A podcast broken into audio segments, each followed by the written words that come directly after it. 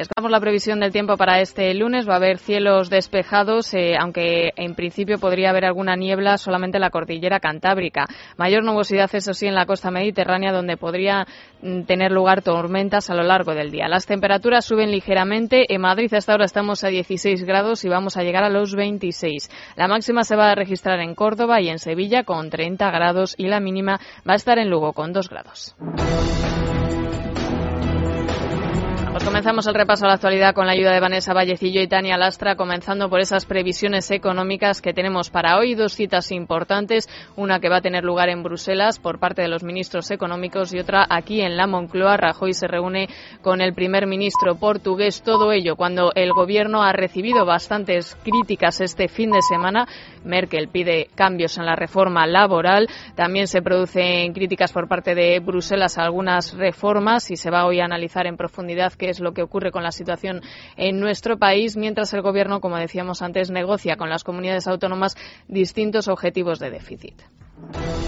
Los ministros de Economía de la Eurozona analizan hoy en Bruselas los, desequilibrios de la economía española. El vicepresidente de la Comisión, Oli Rehn, expondrá un informe sobre los problemas de 13 países miembros con especial atención a España y Eslovenia. Mariano Rajoy recibe en la Moncloa al primer ministro portugués Pasos Coelho para pedir que la Unión Europea avance hacia la unión bancaria e impulse políticas de empleo. El presidente declaraba ayer a la agencia Lusa que es lógico que exista contestación social por las medidas tomadas el mismo día que el 15M se manifestaban Madrid y Barcelona con motivo de su segundo aniversario. Las citas de hoy tienen lugar después de que el diario británico Daily Telegraph calificara a España como un país insolvente y animara a sacar el dinero. pues como decimos, palos que recibe la economía de nuestro país eh, se ha producido en los últimos días mientras el gobierno sigue hablando de un objetivo diferenciado de déficit para cada región. Después de que Cristóbal Montoro dijera o se mostrara dispuesto a que Cataluña roce el 2% ya desde Convergencia, Josep Rull le ha pedido superar ese límite. Afirma que hay margen de maniobra para negociar. Escuchamos a Montoro y a Rull.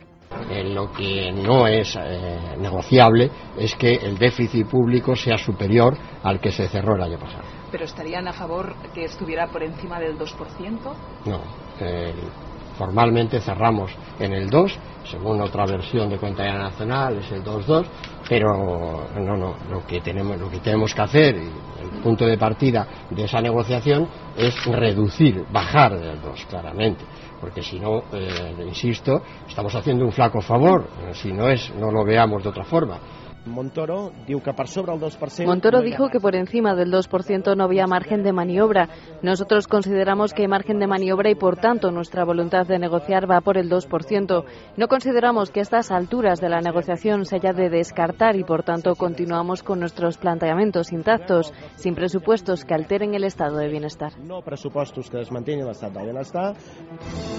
Cataluña que le parece insuficiente ese objetivo de déficit del 2%, se habla de superar esa cifra, mientras eh, el gobierno en principio dice Cristóbal Montoro que no aceptaría que estuviera, que llegara siquiera ese 2%. Veremos qué es lo que sucede porque hasta ahora de momento parece que la batalla la gana Cataluña.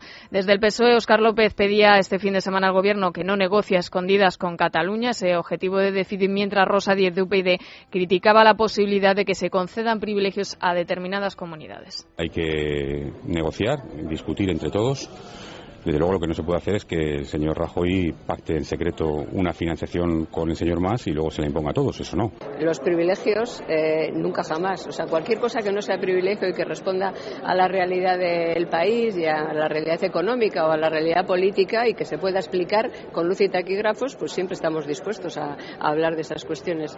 Lo que se oculta y finalmente no es más que un privilegio para amansar a la bestia, o puede ser entendido como tal porque nadie lo explica, pues eso es algo contra lo que, con lo que no estamos de acuerdo. Negociaciones que de momento no parece que nos esté contando el Ejecutivo en relación a esos objetivos de déficit diferenciado para cada comunidad autónoma. En relación a otro asunto, a las encuestas, hoy el diario El Mundo nos ofrece la segunda entrega de la encuesta de Sigma 2 eh, que publicaba este fin de semana y que precisamente habla de posibles pactos entre PP y PSOE y que el rey intermediaría entre ellos. La encuesta revela que un 72% de los españoles estaría a favor de que esto sucediera, que don Juan Carlos mediara a favor de un pacto entre PP y PSOE. También datos reveladores sobre lo que consideran eh, los españoles en relación a la imputación de la infanta Cristina, o más bien la desimputación, porque ya ha quedado plasmada la idea eh, de que no todos somos iguales ante la ley. Según la segunda parte del sondeo de Sigma 2 para el diario El Mundo, un 82% de los encuestados cree que el rey debe intentar recuperar el prestigio de la monarquía, aunque más del 55% considera que no lo logrará. Sobre la retirada de la imputación de la infanta, un 81% lo ve mal y un 89% cree que la justicia no es igual para todos. Para el 46%, el reinado de don Juan Carlos ha sido bueno frente a un 21% que lo considera malo. Además, un 72% cree que el rey propicie un pacto para salir de la crisis e impulse la reforma de la Constitución. Mientras, según una encuesta de NC Report, para la razón, el PP renovaría la mayoría absoluta en cinco comunidades autónomas: Castilla-La Mancha, Baleares, Castilla y León, Murcia y La Rioja. Continuarían siendo los más votados en Madrid, Cantabria y Valencia, aunque dejarían de tener mayoría absoluta. El PSOE podría casi desaparecer en algunas regiones como Cantabria. En Madrid perdería cuatro puntos y 6,8 en Valencia. Ayer el diario El Mundo daba una ventaja de 10 puntos al PP sobre el PSOE en unas generales y estima que Izquierda Unida y UPyD duplicarían sus votos, una ventaja que se reduce a solo dos puntos en el país. Según el sondeo de Metroscopia para el PP, lograría un 22,5% y el PSOE un 20,2%. Izquierda Unida sería la tercera fuerza, seguido de UPyD. Para el popular Carlos Floriano, el gobierno no se preocupa de los votos, sino de las reformas. El socialista Ramón Jauregui alertaba el sábado del riesgo del PSOE y Cayo Lara se congratulaba por las encuestas. El Partido Popular toma decisiones pensando en el interés general. Nosotros pensamos en la gente, no en los votos. Pensamos en gobernar para todos, no en gobernar solo para los que nos votan. Pensamos que no se puede gobernar pensando en encuestas, sino que hay que gobernar pensando en el interés general. Realmente la crisis política del sistema es muy profunda. Y nosotros tenemos la convicción de que es el partido el que tiene que mirar a los ojos a esos problemas. Es ponernos de frente.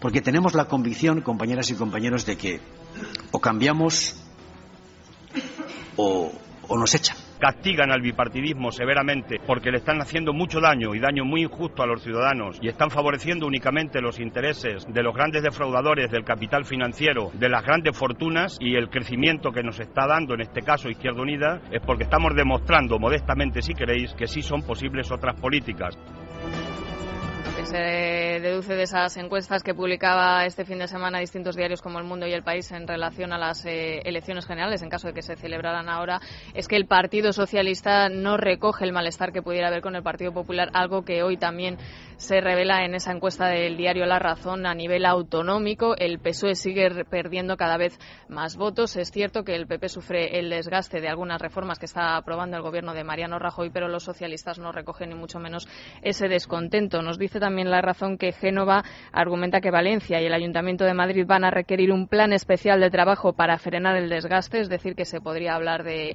distintos candidatos a los que ahora mismo están liderando el Ayuntamiento de Madrid y la Comunidad de Valencia, mientras que Ignacio González se consolidaría como candidato a la Comunidad de Madrid. En relación a otro asunto, a la reforma de la justicia que prometió Alberto Ruiz Gallardo, hoy tenemos novedades que nos ofrece el diario ABC. Según el diario ABC, el nuevo Código Procesal Penal que prepara el Gobierno estipula que los casos de corrupción no serán juzgados por un jurado popular.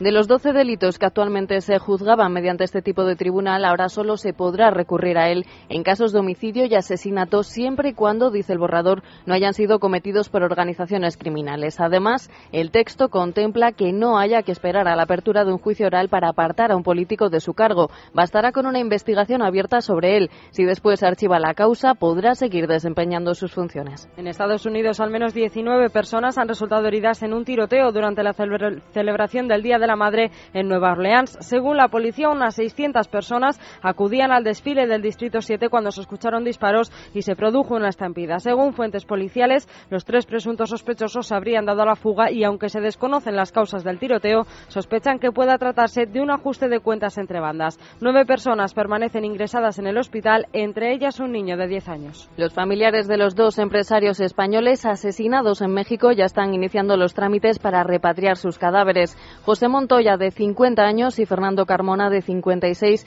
fueron encontrados el sábado en la parte trasera de su coche, esposados y con varios tiros en el pecho y en la cara. Tras cometer el crimen, los asesinos arrojaron a un río el coche con los dos cuerpos. Ambos llevaban desaparecidos desde el pasado 4 de mayo. La Fiscalía mexicana continúa investigando el asesinato. El locutor, presentador y actor de doblaje Constantino Romero, fallecido ayer a los 65 años, será enterrado hoy en el cementerio de Montjuic de Barcelona. Nacido en Albacete en 1947, la voz de oro española comenzó su carrera profesional en los años 60 en Radio Barcelona y en Radio Nacional, aunque la televisión le dio popularidad y fama con programas como El tiempo es oro, La parodia nacional o Alta tensión. Su voz será siempre recordada gracias a su trabajo en doblaje con personajes como Clint Eastwood o Darth Vader. El pasado mes de diciembre anunciaba su jubilación tras 47 años de trabajo.